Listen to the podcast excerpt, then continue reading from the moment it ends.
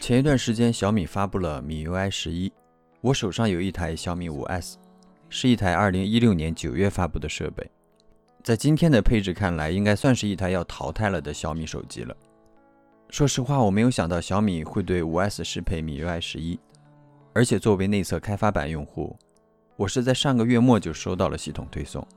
因为至少在米 UI 十的时候，感觉上小米其实就对五 S 的升级适配不是很积极。当时是有放弃安卓八点零适配的说法的，官方说是因为超声波指纹技术难关，最后在广大网友的呼声下，终于适配了安卓八点零。小米五 S 在我看来是很符合我对手机的期望的，包括它的大小、金属外壳、超声波指纹识别而非电容模块、摄像等。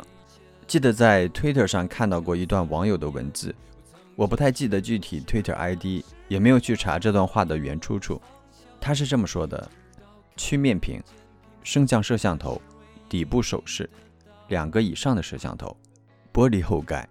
去掉三点五毫米耳机孔、六英寸以上的屏幕。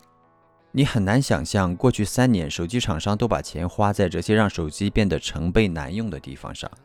说到成倍难用，可能是有些夸张，但是这段话的观点我是认同的。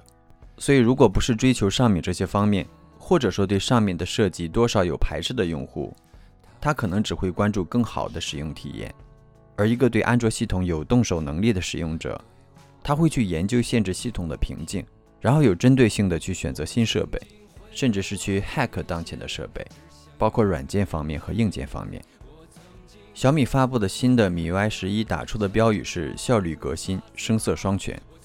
与当初的米 UI 九和米 UI 十不同的是，没有在系统性能优化方面做特别的宣传。米 UI 十一具体的亮点包括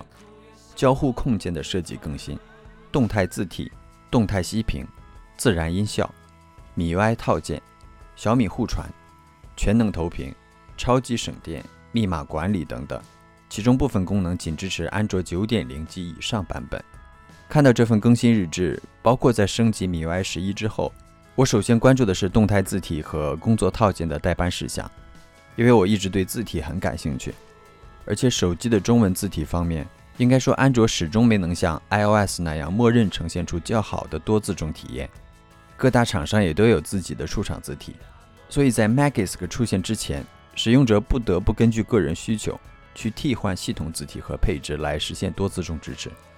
小米早在二零一六年六月就推出了自定义的小米兰亭字体，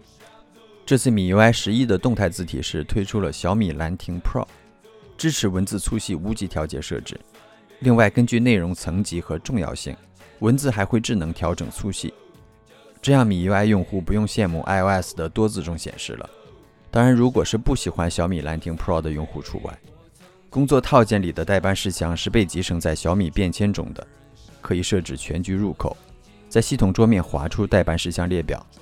这一点应该说跟 Smartisan OS 的闪念胶囊有几分相似。应该说与专业的待办事项应用相比，MIUI 十一的待办事项还是有很大的改善空间的。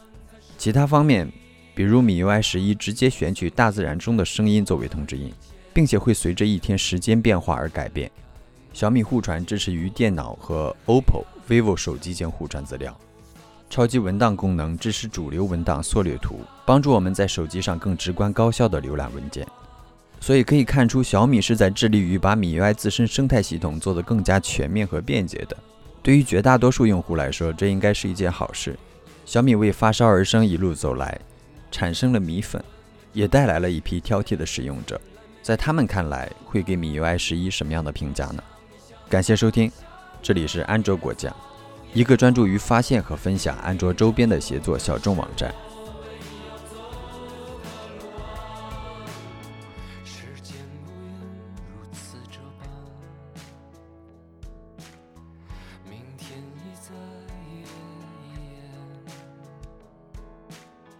风吹过的